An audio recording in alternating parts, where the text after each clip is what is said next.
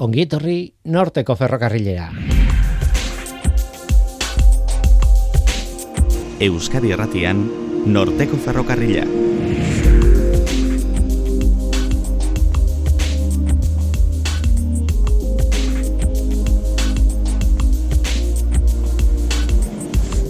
Kaixo denoi, zer moduz? Ni Guillermo Roa naiz eta entzuten ari zareten hau Euskadi Erratia. Denboraldi osoan zehar izan ditugu pozoiak. Agata Kristik, eleberrietan erabilitako pozoi batzuk behintzat bai. Eta gaur denboraldi honetako azkena ekarriko dugu, azken pozoia. Horretarako mentxo aierta etorri zaigu Agata Kristirekin batera. Pozoi interesgarriak astertu ditugu denboraldi honetan, baina nik pozoi ospetsu baten falta sumatu dut. Benetan, haundiena, ezagunena, pozoien erregea, ez dakit nola zen. Zianuroa. Gaur beraz, zianuro pixka bat jarriko dugu, txampaina kopa baten barruan, eta karriko dugu, irretira.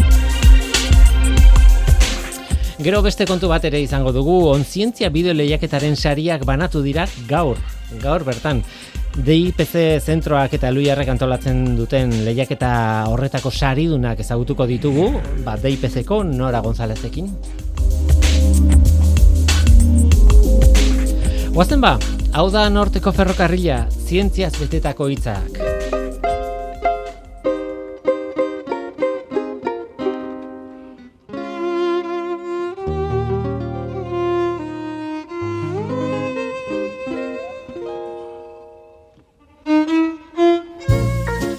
Ospakizunak atsegin ditut. Denboraldiaren bukaerara gerturatzen ari gara eta, ba, horixe. Ilabete askoan lan egin dugula ospatu dezakegu. Noski, baina kontuz. Zeinik antolatuko du ospakizuna? George eta Rosemary Barton bikoteak antolatzen badu eta betai betiko gatetxean baldin bada, ni ez naiz joango.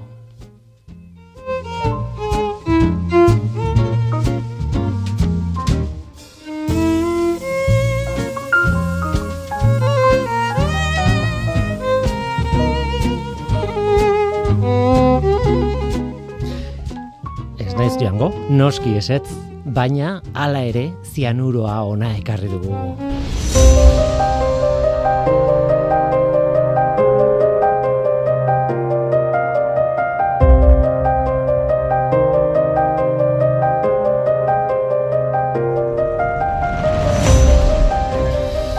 Besteak beste, zianuroa nahaztu daitekelako txampainarekin, ba, ospakizuna egiteko, ospakizun hilkorra egiteko aukera badago. Mentxo aierta, beldurra ematen diazu. Kaixo, ongi etorri. Kaixo, eskerrik asko. bueno, beti etortzen zara, bueno, aurten kolaborazio guztietan etortzen zara gatakistirekin batera, eta bere eleberri batekin batera. Eta kaso honetan izan da, eh, eh, zera, eh, Sparkling Cyanide, e, zianur espumoso gaztelaniaz ditu zaio, ez dakit euskera zagoen liburua, ez dakit ez nago seguro. Baina... Horain gontan begiratu dut eta ez dut aurkitu. Ez. Nola nahi ere horrek adierazten du txampaina eta zianuren arteko naskita hori. Mhm. Baina hori da, okera bat. Bakarrik, bai. zianuroa, Agatha Christieren novelatan, eleberrietan, e, pila bat agertu da. Bai, bai, bai, amar e, eleberrietan, eta mm. ez da gutxi, eta mm. lau historio motz. Eta hoietan adibidez eh, gu gaur zentratuko garen eleberri honetan ere behin bakarrik ez, bitan. Eta bueno, ba besteetan ez dakit, baina segurazki ere ez dela ez dela bakarrik e, bari, modu bakarrean eta ez oso modu desberdinak aukeratzen ditu. Polita da, eleberri hau.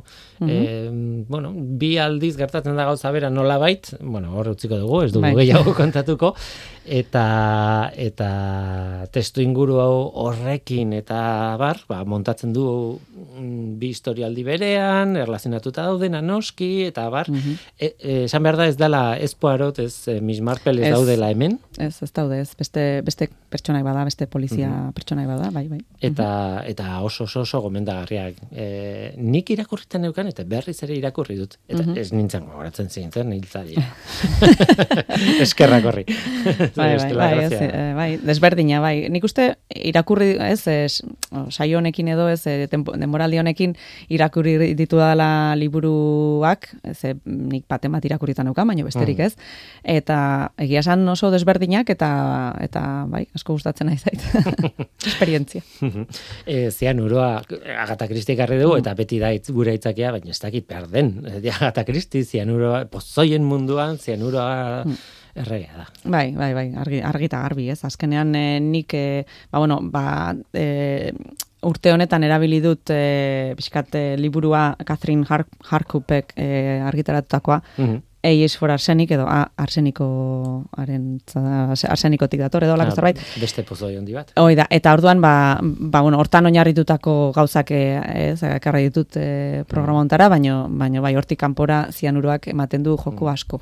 Beste pozo batzutan aurkitu gea pixka bat, ez? E, limitatuagoak edo zentratu gea bakarrik e, Agatha Christieren historietan eta baino hau bai asko zer esagunagoa dala eta erabiliagoa. Badakizu bidali diazun informazioa bidalita orduan konturatu naiz, e, zianuro hitzak berak baduela kolore batekin zer ikusia, mm -hmm. zian kolorearekin, urdina, claro, claro, bai, urdinaren e, ez negoen konturatuta, eta, claro, zianuroa eta zianatoak, eta kimikariak izan da, beti danik e, erabili ditugu, ez, e, izenak, e, mm edo zertarako, kimika organikoan, kim, e, bai, bai. Fin, ez organikoan eba, eta, bueno, toki guztietan hartzen zen, ez? Eta or, orain arte konturatu ez, zian hori, e, dagoela zianuroaren barruan. barruan, bai, bai. ba, dirudi itza, bueno, kianos edo grekotik ez datorrela, eta e, datorrela e, Prusia ardudinetik edo hortik e, pizka lotzen da eta bai, horrez da, daukalako. baizik eta urdin Prusiarra edo, bueno, bai, bai, bai, bai, bai, bai, bueno, bai, azkenean kolore horrekin erlazionatuta dago. Gero aurrera gore pizka komentatuko dugu, baina ez dakite kolorea petxatzen dut, ez e, azido zianidrikoaren kolorea bere, baizik eta igual beste komposatu horietan ematen duen koloreangatik edo erabiltzen dan, ez, komposatu erabiltzen daukaten erabilerangatik edo horrelagatik izango dela, ez, pentsatzen pentsatzen dut. Tira, zianuroa, eh, ospetsuena potasio zianuro nik izango da, eh, segurasko, baina bueno, beste, beste forma asko ditu, eta eta molekula asko asko daude lotuta zianuroarekin, edo ziano taldearekin bai. azkenean kimika organikoan, ez? Eta eh, zergatik, ez dakit zergatik, eta no, egokina baizik, eta eh, horrekin lotu dezakegu hain zuzen ere mundu naturala landaretan dagoelako. Mm -hmm, ez, bai, bai. ez dakit zianuroa bera edo zianuroa askatzen duten molekulak daude. E, bai, azkenean guri garen zaigu. Hori da, eh, bai. Ze landare eta nun, eta gainera eske harrigarria da. Bai, bai, mundu, mundu oso zabala. bai. bai. Bai, zianuroarekin, bueno, ba, lehenengo esan, e, zianuro iturriaz esan duzu bezala asko daudela, baina azkenean e, ilgarrienak edo pozoitsuenak dira e, azido zianidrikoa edo HCN dana formula kimikoa e, hori dala, ez? Azkenean e, arrisku gehien daukana guretzako, ez? E, beste molekula batzuek asko dauzkate ziano taldea, baina ez bada oso errez askatzen beren, e, bere loturengatik, barduan ez direla e, normalean arazo bat ez? E, orduan, normalean horrelako konposatu bat arriskutsua dana iristen denean gure urdailera azidoarekin, da e, azido zianidriko askatu dezakenean, eta orduan dijoa godolera, eta orduan da sortzen duenean, ez? Dituen arazoak, eta hilgarria izan daitekena. Landaretan, esan dugu, baina gainera, hori esaten nuen kezkagarria dela oso landare gertukoak ditu. Bai, bai, jangarriak eta... Ez da, ez dakiz espezie dagoena, ez dakiz hemen, ez, ez, ez, ez. Osea, jat, egunero, jaten mm ditugun horietan ere. Bai. Dago. Eta bai, gaina udaran ez, e, gehien jatzen ditugun fruta, ba, gereziak, e, melokotoiak. Udara zianuroa jateko garai honena, urtaro honena. bai, gehien bat azietan ez, edo zurretan, ez, melokotoia, gerezia, sagarretan ere bai, eta almendra garratza da, ez, ezagunena, edo zianurarekin gehien lotzen dana, pentsatzen dut, e, beti usaiaren asuntuarekin, ez, badirudi mm. zianuroa dagoen tokian, e, almendra garratzen usaia edo nabaritu daitekena. Eta, bueno, ba, ba, horrek ematen dio pixkat bere e, ezaugarria. Eta guzti hauek daukatena da, amigdalina edo deitzen den uh eta hortik, ba, azidoekin esan dugun bezala, e, urdailean askatzen da azido zianidrikoa. Uh e, ala ere, bueno, hori esan da, horrela esan da, da betikoa, ez? Sagarrek badaukatez zianuro edo zianuro askatzen duten, e, edo zianidrikoa askatzen duten e, molekula. Horrela esan da, esango genuke da ordan eh, pozoitxoa da sagarra, Claro, ez? eta ez, badakigu ez, ez? Ordan non dago trukoa, ez? Mhm. Eh, claro, trukoa beti bezala, kimikan beti bezala, zenbatekoan dago, ez? Dosian. Mhm. Hori da, hori da, hori da. Azkenean esan dugun bezala, e, pepitatan edo azitan dago, orduan, ba, bueno, ba, ba azi kantidade haundia jan beharko genuke, dana batera, eta momentu ondo batean. eta Hori da, hori da, ez? E, ondo ondo egiteko liserik eta eta askat, ask- askatzeko hori, ez? Hor badago, ez, histori nahiko kuriosoa liburu honetan, e, ba, mila zortziren da berrogeita bosgarren urtean, eh, gertatu zana, e, ba, bueno, Inglaterra aldean, e, John Towell edo e, e, ba, bere mm, este, mm, e, maitalea edo hiltzeko erabili zuen bueno, aitzakia edo, hor- horta, libratzeko, libratzeko erabiltzen zen aitzakia pixka zagar, sagarren hazia sartzen da, ez? Eta, bueno, ba, badirudi, e, ba, berak, bueno, ba, e, azido prusikoa edo erosi zuen, azido zianitrikoa edo, ordu, garai hortan, ba, zegoela erostea. Eta, e, ba, bueno, ba, modun batean, ba, bere sararen edari batean gehitu zuen, ez e, garagartu batean, eta hil emakume hau hiltzan. Baina bere defensan, ba, bere abokatuak edo egin zuena, ba, pixkat e, argudiatu zuena zen, e, ba, bueno, emakume honi sagarrak asko gustatzen mentzitzaizkion, eta azietan ez, ba, hor, hor, hor zegoela zian urua, eta ez, ba, bueno, ba, edan zuen e, garagardo horretan. Eta, bueno, ba, pixka bat, e, ba, berreun gramo hazi jan beharko lituzke, ez hori gertatu alizateko, eta klaro, ba, sagarrak asko gustatzea, bai, baino. e, eta haziak bereziki jateko ere bereun gramo, ba, pixkat, e, Behin edo beste honi buruz hitze e, irakurtzen eta eta esaten zuten gutxi gara era, zazpi kilo sagar e, segidan jaten badin bazu, eta horixe, hazi guzti guztiak ondo txikituta jaten badituz, ba, igual lortu dezakezula, hiltzeko moduko dosia, ez. Aha. Claro, hori ez dugu inoiz egiten, hori ez da gertatzen lehenago leher eginda, e, bueno, e, zaude, ezin duzu gehiago, bai. eta eta gainera eske e, haziak ez dituzu txikitzen e, Mhm. hortzekin eta claro bestela sagarraren zea aragi ez dakit nola ditzen den pulpa bai, normalen bai, horrez dago ezer. bai, hori da, hori da. Orduan, ba, bueno, ba, hori... Nola ere sagarra, baina sagarrak baina kantitatea handiagoak dituzte beste fruta batzuk eta Mhm. beste, ez? Bai, bai, melokotoia, albarikokea, adibidez, albarikokearen ezurrak e, gehiago dauka. Eta hor badirudi landare jangarrietan, edo bueno, jaten diren, hau ez da landare bat, e, e, hau frutu bat edo sustraia da, ez? Patatan, estiloka, tuberkula bai, esan bai, daiteke, ez? bai. E, yuka, yukaren kasuan. Yuka badirudi, bai, benetan, e, ba, bueno, ba, arazoak sortu izan ditula, eta sortu ditzazkela, ez balimada ondo, ba, zianuroa, ez ba, ondo garbitzen edo kentzen, ez? Eta, ba, zona tropikaletan asko kontsumitzen da, gehien bat Afrika eta, eta Ego Ameriketan, eta ba, badaude bi mota hola bereiztu daitezkenak, gozoa eta eta eta garratza, eta garratzak ba, bueno, ba, garratztasun hori pentsatzen dut ere zianuroak ez? bai, zianurotik orduan, ba, bueno, ba, hori kentzeko, ba, uretan badirudi, ba, edukita denboran, ba, kan, ikusita tamainaren arabera edo ba, ba, ba, bueno, arazorik ez dagoela. Baina Bai, ez balima da garbiketa hori ondo egiten, ba, ba orduan bai, gaixotasun bat eta dena badago horri erlazionatu dagona, ez nikina existitzen zanik. Eta izena izena du, pixka berezia, koz- kontzo, kontzo, Kontzo. gaixotasuna. Bai. Bai, nik ez dut. Ez, eta, bueno, badirudi, e, ba, a- nervio sistemari edo lotura daukana, eta orduan hasten, pertsonak hasten direla, ba, ibiltzeko zailtasunekin, koordinazio zailtasunak, eta, eta bueno, ba, ba, bueno, ba, badirudi gaixotasun hau ere, bus, garatzen juten dela, eta senda ezina dana, ez? Eta, ba, badirudi da, jukaren kontsumo txarra edo ez, ez egokia egiteagatik. Hori da, e, eta arriskutsa izan daiteke nik adibidez ez daukat juka e, ez dut inoiz egin eta ez daukat oiturarik ere Mhm. ez dakite zer jukari buruz eta orduan ez nuke sartuko uretan ba, da. disolbatzeko eta orduan niretzat bai arriskutsua da ez e. Mhm. noski e, juka inguruan dutenek ederki jakiten nola tratatu juka eta, eta nola jan ez Mhm.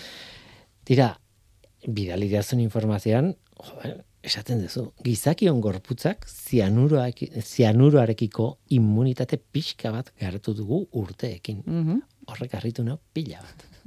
Ba bai, badirudi baietz, eta, eta bueno, prozesua omen da e, rodanasa edo izeneko entzimari esker, ez? E, honik egiten duna da, ba, zianurua pixkat aldatu, ez? E, tio, zianuroan bi, e, bihurtzen du, e, azufre, azufre atomo bat sartzen di hor, eta badirudi aldaketa horrekin, baia ba, hori kanporatu ezakegula pixa edo gernua bitartez, eta eta ez da la pozointxua.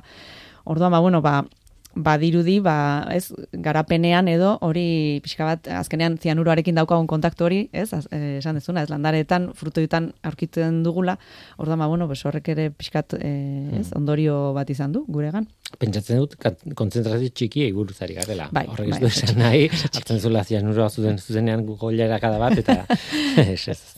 Ja, askoz gauza txikiagoa, baina ez bagara bakarra, gainera animali batzuek ere badute immunitatea, ez? Bai, bai, bai, eta bueno, batek, badi, badidu lemurrak, e, ba, erabatekoa daula. Duela, azkenean bere janari, o, jan, jan, jakirik eh, garrantzitsuena edo Madagaskargo bambua, bambu gigantea da, eta horrek ba zianuro kantitate handia omen dauka. Orduan, ba hori jateko, ba ez baduzu immunitaterik gaizki. Orduan, ba bueno, ba, ba badirudi garatzeko immunitate hori garatzea, ba, ba posible dala. Mhm. Itzul gaitezen zianuroren historia edo historiarekin dagan e, zer ikusia edo, bueno, e, kontatzera e, gaskamarei buruz eta hitz egin dezakegu eta bueno, intsektizida moduan ere erabiltzen da. Noski e, pozoi hauek guztiak askotan pozoi bezala erabiltzen ditugu eta Agatha Christien liburuetan hala erabiltzen dira, baina e, adibidez pertsonaiek askotan e, erosi egiten dute pozoi hori edo garai hartan posible zuten erostea pozoi hori hain zuzen ere, ba, erabiltzen zirelako beste gauza batzutarako, e, ba, plagizidak edo bezala, edo intsektizida bezala, edo. Bai, hori da, edo bai intsektu edo bai listorrentzako edo jartzen omen zituzten e, ba, bueno, ba, e, uretan edo disolbatuta eta azkenean e, azio zianidrikoain txikia da, ba, ba oso errex e, lurrintzen dala, ez? Eta orduan temperatura hogeita 6 gradutan ja lurrintzen da, orduan ba, pixkat bero, bueno, bai, ba, edo, edo, kandia- edo toki txi batean edo aurkitzen balima da, ba, bere ala lurrintzen da, eta orduan ba, ba intsektuak ez e, art, e, inhalatzen dute eta eta hiltzen dira, ez? Orduan bai, bai.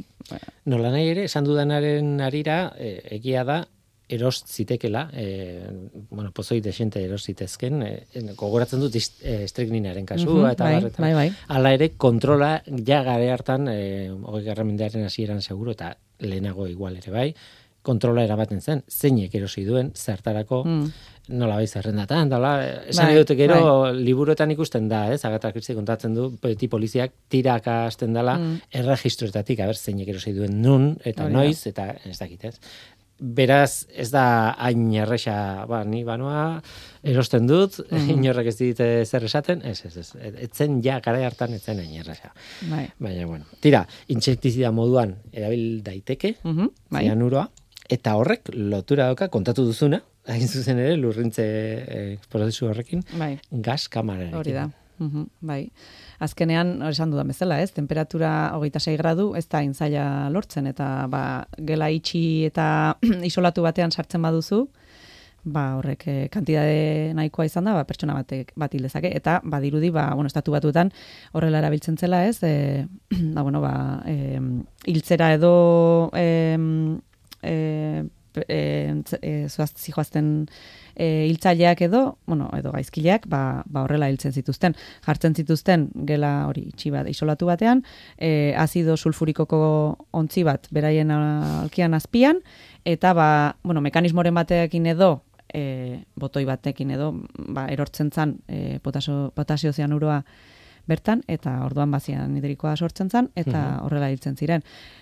Hilketa ere, ba, luzatu ziteken gehiago edo gutxiago, ba, sortzen zen kantitatearen arabera, pentsatzetego, ba, baldintzen arabera, eta gero badiru dire, ba, ba, pertsona batzuk ere saiatzen zirela arnaz, ez arnasten gehiegi, edo mantentzen ez, e, bueno, momentu baten arnastu bartzuten, baina horrelako gauzekin, ba, bueno, ba, luzatu ziteken edo ez, eta bueno, horrela ez. Eta ba, mila bederatzen da laroita meretzi arte, erabili izan da. Hori da, atzo. Bai, bai, bai. Osea, hori da... bai, horrek, horren neri harritu zidan asko. Mhm. Bai. Egia esan, e, bueno, atalau sortu genuen eta pozoi buruz hitz egiten hasi ginenean, gauztetako bat beti egiten genuena iz- izaten zen bilatu, abertz, e, o- orain e, mm, ez dakit, istripuz edo pozoituta nolabait, edo e, naita, e, bueno, hildako oren bat baldin bat zeon, edo, baina orain horrek, horren barruan, ze garai mota dan, ez, ba, jo, pentsa, ez, orain, orain, mila beretzen da lauro eta meretzi, Bai. e, izan daiteke orain. Bai, bai, bai, bai, bai. Eta seguraski, estatu batutan ez, baino beste tokietan agian erabil, erabili daiteke, erabiltzen da, ez dakigu, azkenean. bai, bai.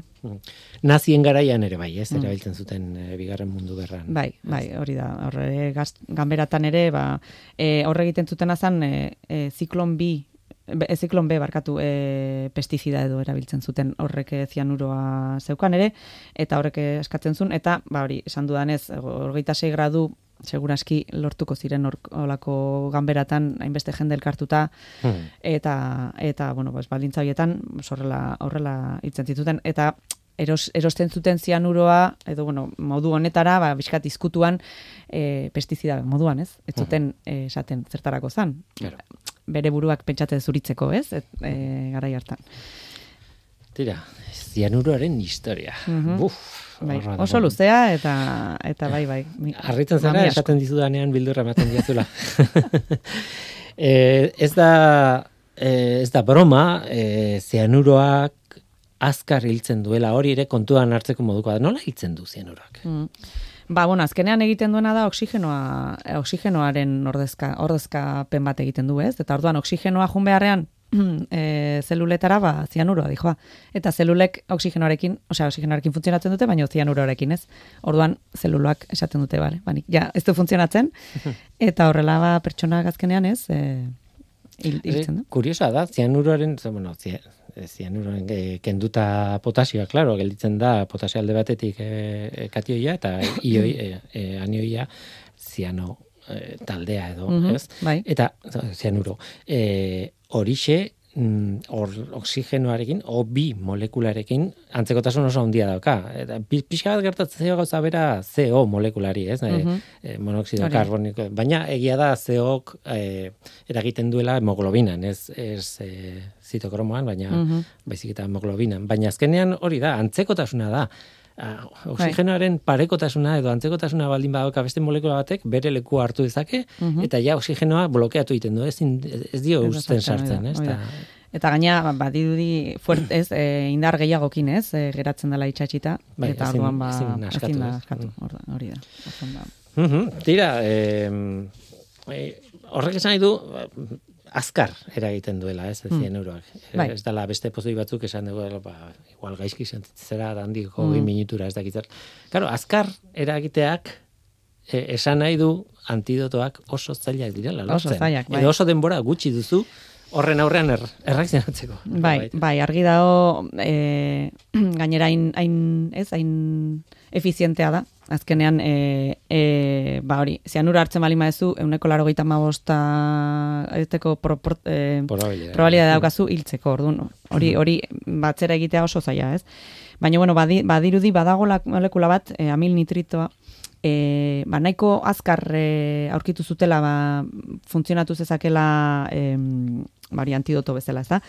Eta orduan, ba, bueno, ba, ere bere mm, e, ezaugarriak nahiko onak dira azkar ere e, e, sartzeko gorputzean eta kontra egiteko, ez? E, mm. Zean uruari. Ze hogeita bat gradutaran lurritzen da, eta orduan inalatuz gero. Azkenean, e, zianurua askotan ez izaten da ingeritua, bon, izan daiteke ere inalatua, ez? Kasu, -huh. gas, kanbera kasuetan da. Baina pentsatzen dut, norbaite te, antidotoa emateko momentu abalima da, ba, seguraski izango dela e, jandakoa, orduan lurrin inalatu asko zere irrixago iritsiko zaio, eta orduan, ba, ba, efektua egiteko, ba, ez, aukera gehiago dauzka. Eta, eta bueno, ba, badirudi honek egiten duena dela, pixkat zianuroa e, sekuestratu edo uh -huh. eta orduan e, sortzen da beste molekula bat e, ez da eta hori kanporatu daiteken agorputzetik. Uh -huh. Utsi gauza bat kontatzen eta bai. da lehen mundu gerra hasieran bueno denoakigu izan zela Sarajebon e, zera, e, ai, zaizkita hitzak ateratzen gaur, gaur nago, ez, bereziki gaizki, hortan, ez. E, baina atentatu bat egontzen mm -hmm. Sarajebon, e, hiltzuten Franz Ferdinand, Austriako Ungariako artxidukea, eta, claro, egin zuten, bueno, e, konspiradore talde batek egin zuen, eta haiek denek zeukaten, e, bueno, bomba txiki batzuk, baina mm, kontuak faiatzen baldin bazun, bazpare zeukaten e, zianuro pilula bat e, jateko eta bere buruaz beste egiteko. Bueno, bat saiatu zen, e, bota zuen bomba behar etzen tokira, etzuen lortu, hiltzea, artxidukea, eta ordan zian uroa jan intzun, eta bere, bere buruak ibaira bota zuen. E, historia benetan surrealista da, harri-harria da. Zianuro oso zarra zegoen. Kadukatuta, nola baitez, eta esatezuk. E, Luis Piedraitaren monologoetan esaten ez zianuro kadukatuak hiltzen aldu, edo ez. Bueno, kontua da, e, zianuro kadukatutak eragiten duela, goraka, eh, gora, goitik egitea, ez? E, bombituak. Eta ordan kanporatu egiten duzu, eta ez diozu ematen hiltzeko, ez? Mm Orduan. E, hori eta gainera botatzen ibaira eta ibaiak ez dakit amabi zentimetroko sakonera zeukan bakarrik da. Beraz, etzun lortu ez modu batera ez bestera hiltzea eta rapatu intzuten noski. e, historia luzeagoa da eta azkenean bai, bai hiltzutela artxidukea, baina ez e, pentsatutako modu horretan kalean joan bitarten. Yeah. Batek aurkitu zuen, bueno, tiro baten, en fin, bueno, eh, historia zaguna da, ez? Eh, lehen mundu gerraren hasierako episodio arena, ez? Baina guazen gu aurrera. E, beste kasu erreal bat, eta hau da izugarri ona, eta beti, beti, beti zianuroekin e, erlazionatutako kasu bat da. Bai, ez da. Bai. Oso izen haundia eta ezaguna, ez? Uh Rasputin. Rasputin, bai, Hori da, ba, bueno, ba, e, e, claro, Agata Kristik zianuroan oinarritutako kasu errealak ez, beste pozoinetan egin bezala, ba, beste kasuetan agian etzeuzkan nahin beste adibide, baino hau, ontan bai, eta gainera liburu ontan e, kasu hau ez, bereziki ez, e, azaltzen du, azkenean, ba, bueno, bere, berezitasunak ere dauzkazuko baintxe kontatu ez duen historiarekin e, pixkate erlazionatuta, edo, bueno, e, eta, bueno, ba, Rasputin hau, ba, e, errusako zarinaren, ez, lagun edo konfidentea, edo, bueno, esan ezagun maitale, bai. bai. lagun, lagun, bai bai, laguna. eta, bueno, ba, ba Grigori Jefimovich Rasputin, omentzan. Uh Bere izena, eta, bueno, ba, zituen, ba, etxai ezagun batzuk, ez orduan, eta bere, e, bueno, ba, saiatzen nahi ziren hiltzen, eta, bueno, beak baz, bazekien edo pentsatzen dut, ez, aurretik ere, saiatuko zala, bueno, hori... Claro, zarinaren maitaila izan da, e, zarinaren gan ere, eragina izugarria egiten zuen, eta orduan, etzen komeni bera horregotea.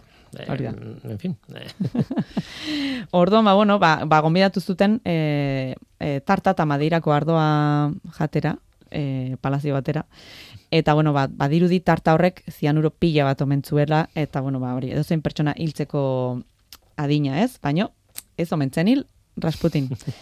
eta, bueno, ba, ondorenen, badirudi kolpe pila bajo zizkiotela, bueno, ez, parkatu, lehenengo tirokatu zuten bi aldiz, uh -huh. biziri jarraitzezun hor burrukan, e, gainera kolpeak, gero azkenean, e, ba, kolpeak jota gero, ba, petxatzeko nortea buka, e, galduta edo, al, alfombra batean sartu eta eta ibaira bota zuten, eta bi egunetara aurkitu zuten, baina hil, hiltzan, badirudi, ba, itxozalako ez beste beste aurreko beste beste dozein e, gauzengatik, ez? Orduan ba bueno, ba hor hor historia bada, eh zakigu osondore Hori da.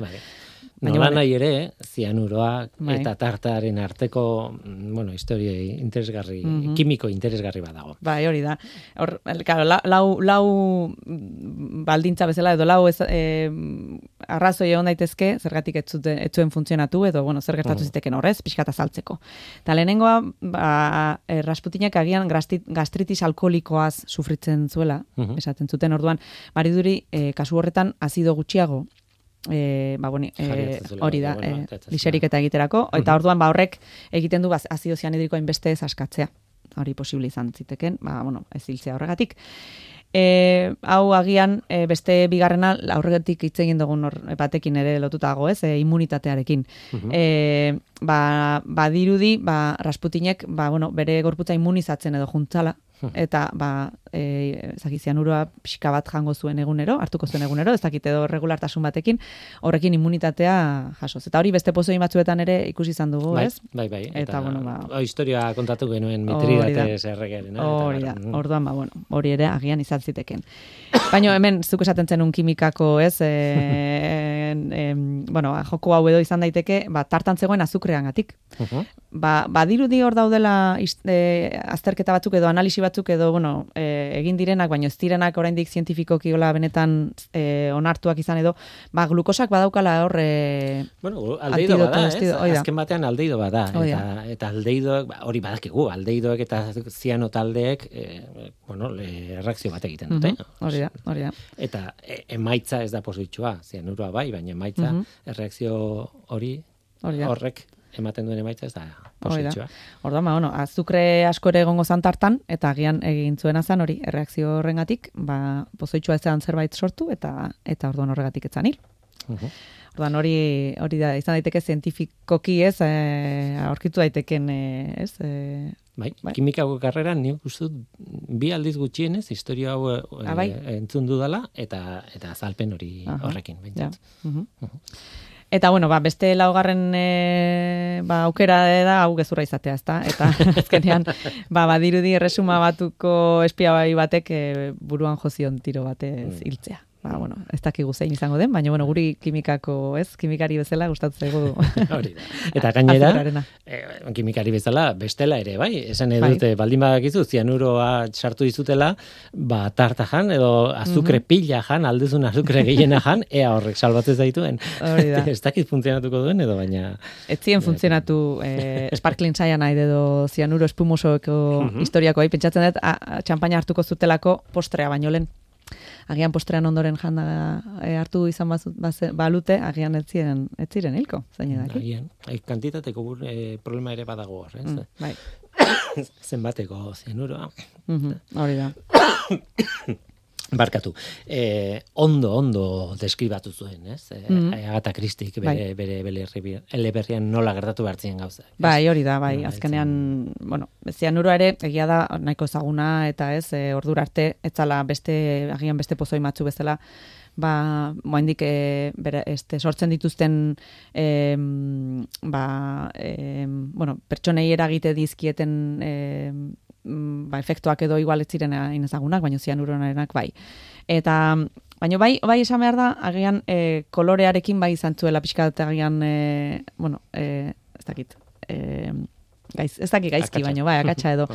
E, ze, bueno, esan dugun bezala zianura dago urdinarekin lotuta, ez? Beti baino, badirudi pertsona batek zianuroa e, e, e, istripuz edo hart- hartzen balin badu, ez da urdin jartzen baizik eta kontrako agian arroxaz edo gorrixegoa bezala edo ez e, horrek e, zianurua elkartzen danean e, entzimarekin edo fer, e, zitokormoarekin badirudi kolorea ar, e, hori, arroxa bezala hartzen duela. Orduan ez litzateke go, e, urdina jarriko ez? Baina bueno bai egia da ba hori izan deguna urdinarekin lotu, asko lotura asko duela zianuruak. Orduan ba bueno.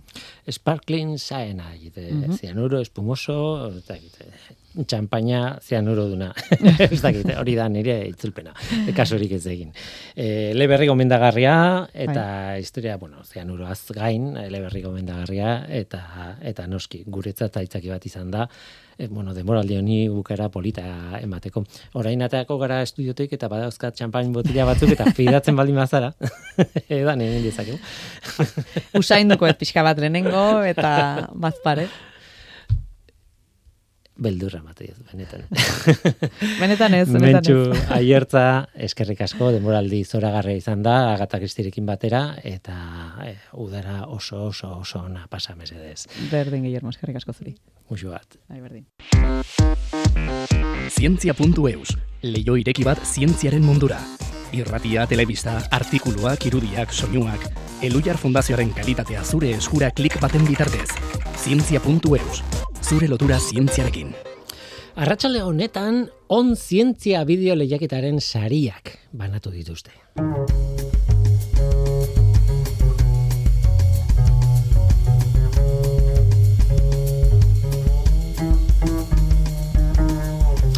On zientzia lehiaketa, bueno, Luiarrek eta DIPSX, eh, Donostia International Physics Center zentroak antolatzen duten zientziako bideo lehiaketa bat da, eta urtero urtero izaten da, urtero urtero izaten dira sari banaketak garai honetan, nekaina partean edo, eta, mm, bueno, kasu honetan gaur izan da.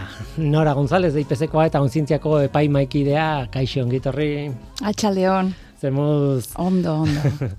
e, arraro nago. Esan behar ditut, hasieratik arraro nagoela, bai. Eta hori, zer gaitxik? kontatu behar dugulako, elkarrizketa bat egin behar dizut zuri eta gustora gainera, baina badakizu, ni ere epaimaikidea izan naiz. Arrazoia daukazu, arrazoia daukazu. Ez dakit hemen elkarrizketa izango den edo, bueno, bien arteko solasaldi bat. Solasaldia, bai. nik uste Bai. baietz, Hala hobeto. bueno, nik zuregan konfiantza handia daukat, e, ni ere tartean egon naiz, ba- baina momentu honetan, nola esan, ni esatari lanak hartuko ditut batez ere, ez? Ados. Zer moduz joan da onzientzia lehiak eta ja beste urte bat, eh? Bai, beste urte bat, amabigarren hau gainera, Mhm. eta oh, sari baraketa oso politxa, oso politxa, bai, oso gustora. Bai, bai, e, beti izaten da, zalantza de aurten parte hartuko dugun jendeak, de- ez dago problemarik. Urtero inoiz. urtero rekorrak gainditzen ari gara. Aurten ere, berrez, beste behin, rekorra gainditu dugu, talaro gehieta mairu bideo jaso ditugu denera.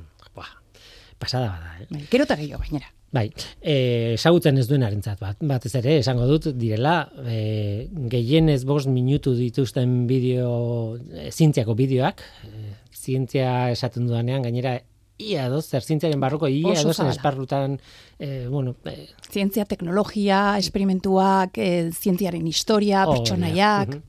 Eta, e, bueno, batez ere kalitatezko bideo asko dago, baina, bueno, e, bilatzen dena bat, batez ere irudimena, e, divulgazioa, e, osea, hor jartzen duten pasioa, eta eta denetik ikusten da egia esan, oso gauza kreatiboak ikusten dira. Eh, Bai, bai, bai, hala da. E, beti esaten dugu epaimaiak e, ba, bere, e, bueno, azten danean pixkat e, ikusten ze, ze bideo hori eman sariak, e, batzuetan ez gara inbeste fijatzen e, teknikoki e, oso oso ondo egina dagoen edo ez. Ba, noski, begiratzen dugu hori. Eta gero eta gehiago, zegia esan, ja, bueno, Bai, bai. teknikoki ere kalitatea izugarrizkoa da. Baina bai zuk esan dezuna, pixka bat begiratzen dugu divulgatzeko edo edo zerbait e, publikoari helarazteko gaitasun hori. Mhm. Ba, bideo batzuetan ikusten da, agian teknikoki ez dira hainonak, baina eske gidoia edo imaginazioa edo hain dira kreatiboak eta originalak, ba, bueno, hori saretzen dugula. Hori da, batzuk sartzen zaizkizu begietatik teknikoki izugarri onak direlako, beste batzuk teknikoki izugarri onak izan gabe, ideia da mundiala. Eta beste batzuk bi gauza kombinatzen dituzte eta orduan ja. Bai, bai, bai, eta nik uste, eh, ba, gaur, bueno, gaurko, bai, gaur ikusi ditugun sariak, eh, eta aurtengo edizioko palmaresak ere ho- hori isladatzen du. Tira, iruditzen bazaizu azkar azkar egingo dugu gainbegira da bat, ez da sari bakarra, e, guk ekarri ditugu sei sari Bai, hemen bai. eta eta seiren komentarioa egingo dugu azkar azkar eta bueno, gainera e, proposatutako orden horretan. Guazan astera publikoaren sariarekin badago, e, claro, bideoak interneten daude, eskuragarri ikusgai aspalditik, bueno, e, presentatzen diren diren momentutik eta publikoak badu e, bozkatzeko posibilitatea eta eta horrekin sari bat ematen da. Hau da aurten irabazi duena. ¿Cuál, es, ¿Cuál crees que es la droga del siglo XXI? Eh, la cocaína. ¿Cuál crees que es la droga del 2021? La marihuana. ¿Cuál crees que es la droga del siglo XXI? La marihuana. Pues no, la droga del siglo XXI es el azúcar. Hori da, e, bueno, la droga del siglo XXI izeneko bideoaren hasiera, Asturiasko Doña Jimena ikastetxeko ordezkariek eh, egin dute, irakaslea Begoña González García da, baina ikasleak daude e, DBH biko, Bai. uste dut, e, ez? TBH biko ikasleak. Ikasleak dira. Ikasle talde bat, bai. Eta planteatzen duten hori, hori da. E, bueno, mende honetan, azukrea bera dala e, la droga del siglo XXI, ez?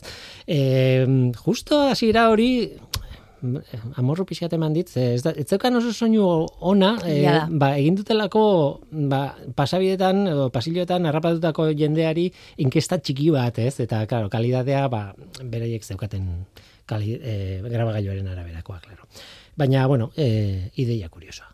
Ez? Bai, eta nik uste e, bideo hau dala pixkat e, jasotzen ditugu, bueno, kategoria desberdina dauzkagu, ez dakit aipatu dugun, baina, bueno, e, dauzkagu kategorietako bada gazte saria, dala emezortzi urteko berakoek aurkezten dutena, gero esango dugu zen izan da urtengo saritua, baina kategoria horretan asko ikusten da, e, irakasleek nola animatzen dituzten beraien ikasleak e, gelako lan bat bezala, ba, bideotxo bat e, prestatze, prestatzera, eta gero e, aurkeztera egun zientzia lehiaketara. Eta bideo hau, justu, ba, e, ba, publikoaren saria jaso duena ere, horrelako bideo bada. Ba, pixkat, e, gelan egindako lan bat da, ikusten da, eskolan, inkesta egiten, gero aurkezpen txiki bat egiten dute, parte hartzen Mhm. dute ikasle pilo bat. Ai, polita da. Bai, bere jentzat ere polita da. Irabazi ala ez irabazi, esan nahi dute. eh. Bai, bai, bai, osea, ikasten dute, eta pixkat hori da helburua azkenean, ez? Ba, horrelako lehiaketak eta beste ekimen batzuk martxan jartzen ditugu, bai eluierrek eta bai DIPZek, ba, pixka bat, e, bueno, ba, interes hori pizteko edo ba, ikasi dezaten pixka bat, edo gogoa jartzeko behintzat, ikastera. Ba, guazen gazte sariarekin, e, bueno, egile gazten sariarekin, el no Nobel de Rosalind Franklin du izena, el Laura Esparza Flores, Marta Fernández Pérez, Maitan Elizarraga López, Pablo Poveda García, Raúl Ros Bengoetxea eta Patricia Vital Pagola. Egile pila bat, bai, e, talde polita. Hau da hasiera. Patricia y Maitane estudian biología en la biblioteca. Mientras se dirigen hacia el laboratorio, ven un cartel que les llama la atención. Este publicita una feria enfocada en las mujeres científicas. Rosalind Franklinen lana gora ipatzeko egindako bideo bat, eta saria, e, irabazi duten saria bideonekin mila euro, eta noski badokate klaketa itxurako olako oroigarri bat, ez? Bai. Mhm.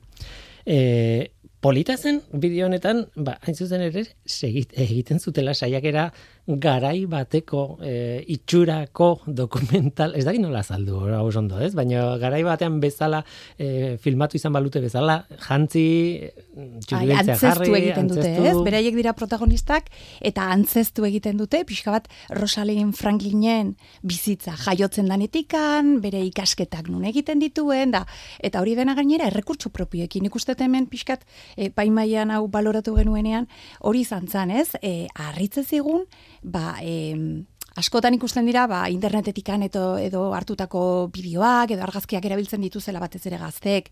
Baina hauek ez, hauek errekurtso propioak erabili dituzte, antzestu egin dute, ba, zuk esan dezuna ez, garai hartako irudiak bezala ba, itxura horiek hartuz, ta, eta emaitza nahiko, nahiko politxe oso, izan oso da. polita egia bai, bai, bai. Esan behar da, Rosalind Franklin, eh, bueno, krist, kristalografoa zen, oso ona zen, eh, ekizizpien kristalografia egiten, eta implikatuta egon zen, eh, DNA-aren, eh, Elize Bikoitzaren egitura eh, aurkitu zuten garaian, ba, bueno, ikerketa horretan, ez? E, eta, eta lan oso fina egin zuen, mila beratzen da berroita hamar inguru horretan, eh, gerra bukatuta eta inguru horretan, eta, bueno, zientziaren pertsonai handietako bada. Bai, noski. bai, eta pixka bat, bueno, ba, horre, izenburuak esaten duen bezala, ez, Nobel saria ez zuen jaso, egia da bera ia zegoela, ja Nobel bai. saria eman zietenean, eh, ba, Francis Crick eta, Watson? Watson eh, eh, James Watson, Francis Crick, eta eta eh, Rosalind Franklinekin lan egiten zuen Bai, Wil- Wilkins. hoxe, eh, Wilkins, hor. bai, bai, baina bueno. Tira, guazen aurrera, Euskarazko bideo honenaren saria iruzurra izeneko bideo batek irabazi du. Koronavirusaren ezaugarrietako bat espikulak dira. Virusak zolueren atea jotzeko eta haren barrura sartzeko erabiltzen dituen giltza moduko batzuk. Eta hemen pena da, gai, irratian gaudela, momentu honetan bai, ze bideo honek ezaugarri izugarri importante badaka. Eta da, plastilinarekin egindako animazio bat dela. Bai, bai, eta oso politxa. Oso politxa. Eskuz egindakoa, gero kombinatzen dute edizio digital batekin oso oso onde egina, eta emaitza politxa. Emaitza politxa, bai. Harrigarria da, stop motion te teknikarekin, baina benetan virusak plastilinazkoak zelulan sartzen eta ez dakitzen, osea, Eta gainera gero, e, bueno, hemen pixkat bideo honetan kontatzen dute e, ba, RNA mezulariaren e, bakunak zertan oinarritzen diren, ez? Ba, iruzur egitea gorputzari, ez? Pixkat hortikan datorri zenburua iruzurra.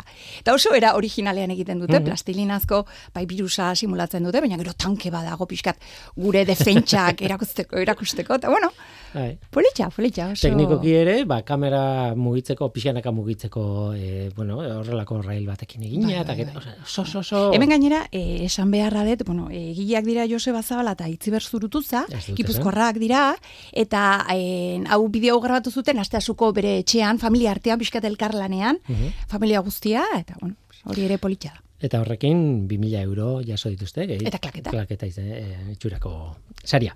E, aipamen berezi pare bat daude aurten, ez, beti daude saritu behar diena, baina... Ez zaila izaten da. Ez beti, beti berdin, eh? bueno, hori ona da, hori oso ona da, ez? Epaimaian dagoenarentzat ez hainbeste, ze gauza asko, bai, bai. Kan, nola, nola egiten zu baten alde edo bestearen alde, ez? Da, zaila da, baina bueno, tira, kaso honetan, kaso honetan baliatu dutugu, hori aipamen bereziaren figura eta bi bideo e, bideok jasoko dute aipamen berezia lehenengoa hau izan da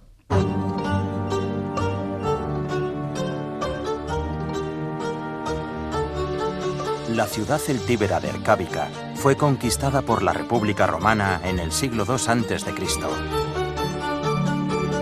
Y este fue uno de sus testigos.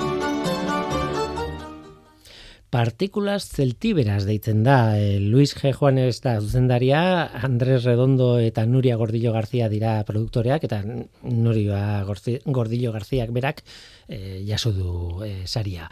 E, Arrigarria, benetako dokumental bat ematen du BBC ikusten ere ginela. Bai, ni hau asinitzanen ikusten, bai, esan barra daukat, niri gehien gustatu zaitenetako bideo badela hau, Eta hasi nintzenen ikusten, esaten, bueno, ni nago hemen ikusten bigarren katea, e, la dos, eta ba, oi, BBC-ko dokumental bat, eta zeharo historian sartzen zea, eta eske oso oso ondo egina dago.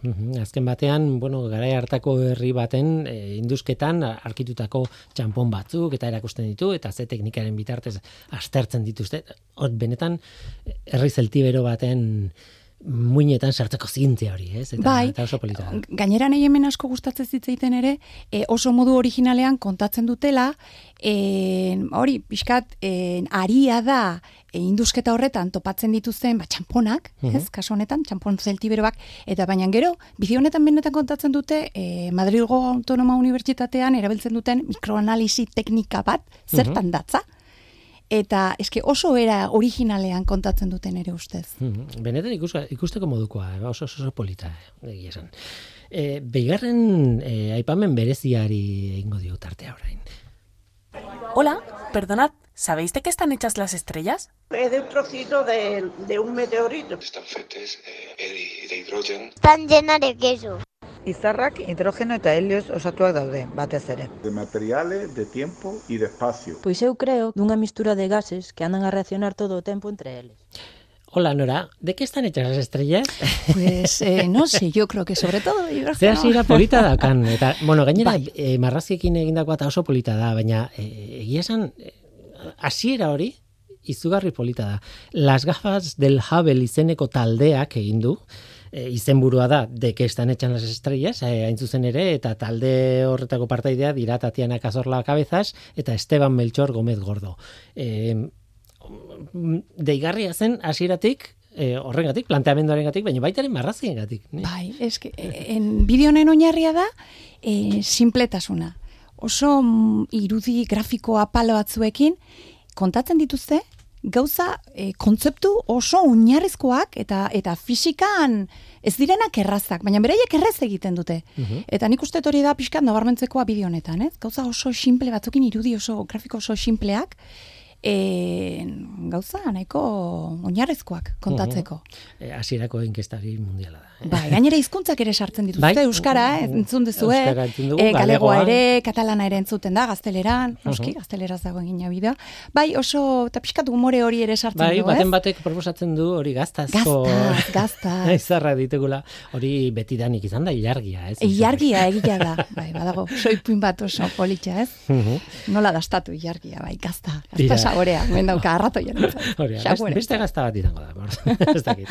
De que están hechas las estrellas, oso benetan ikusteko modukoa. Ez dut esan orain arte, orain konturatu naiz, e, bideoek denak ikusgai daudela interneten onzientzia.tv weborrean. Hor daude parte hartu duten guztiak, ez bakarrik saridunak, hor daude saridunak, eta hor daude aurreko urtetako edizio guztietako bideo guztiak. Bai, guain, egia esan, ez dakit zenbateko kolekzioa daukagu, baina nik uste ja... Zer asko milaka bideo. Hainbeste ez, baina bosteunera, bai, bai, asiran ezkenitu nahi hainbeste hainbeste bideo jasotzen, uh -huh. gerota gehiago, baina bai, Uh, pila Buelta horretan, ez? Nik apostu ingo nuke bosteun baino gehiago dira. Bai, eh? Bueno, ez dakit seguro, baina tira, eta merezi du. Onzien, onzientzia dena segidan, onzientzia.tv nahi duen arentzat. Eta guazen sari nagusiarekin. Zeinek irabazi duen, ora, batez ere, hola, onzientzia bideo lehiaketaren aurtengo edizioaren sari nagusia. Argiztapen artifizial naturala, hori da izen burua.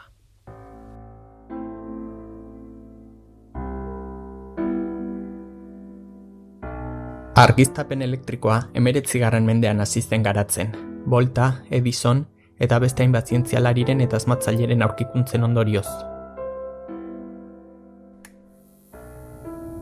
Baina zenbait izaki bizidunek milioika urte daramatzate argia emititzeko mekanismoa garatzen, bioluminiszentzia eta biofluoreszentzia dira horietako bi.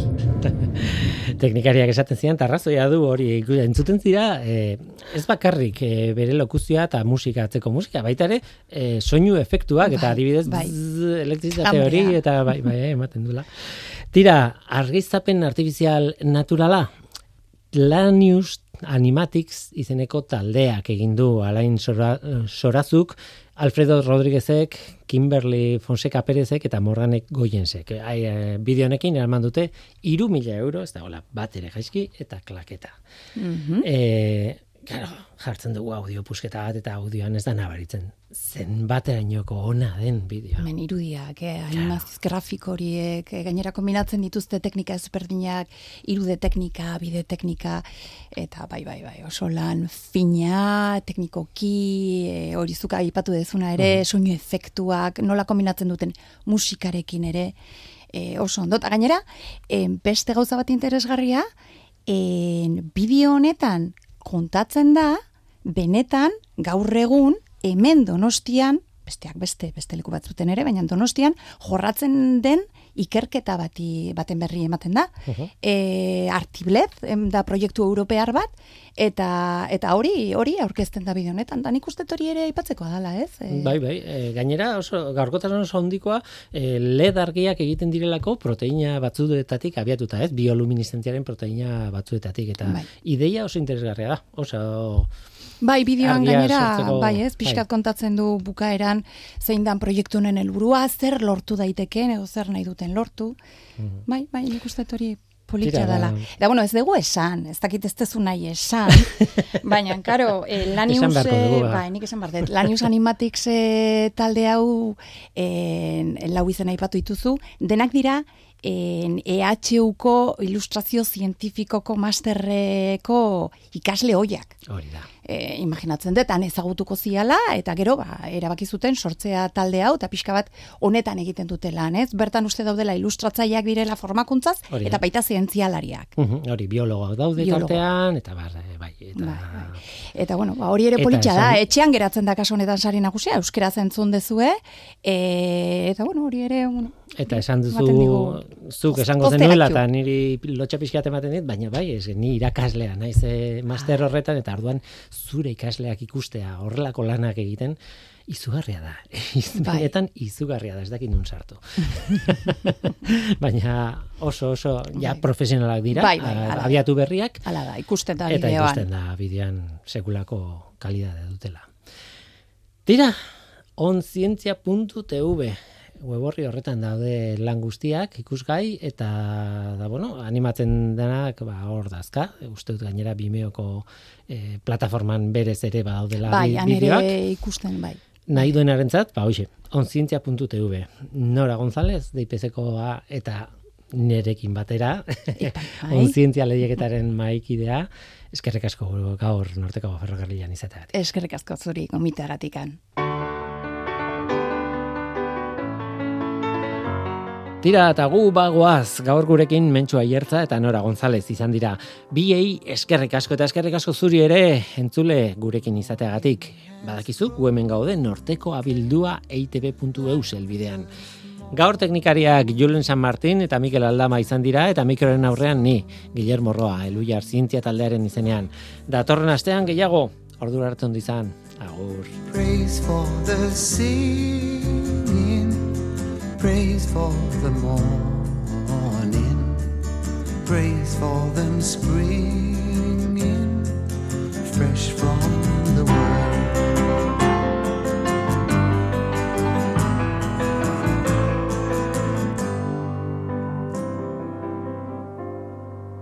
Sweet the rain's new fall, sunlit from heaven,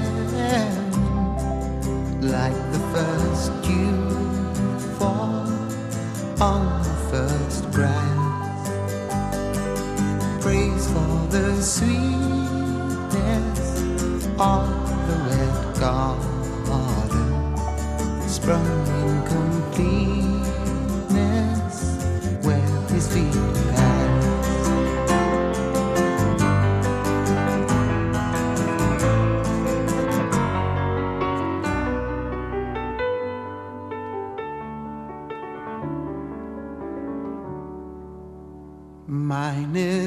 side.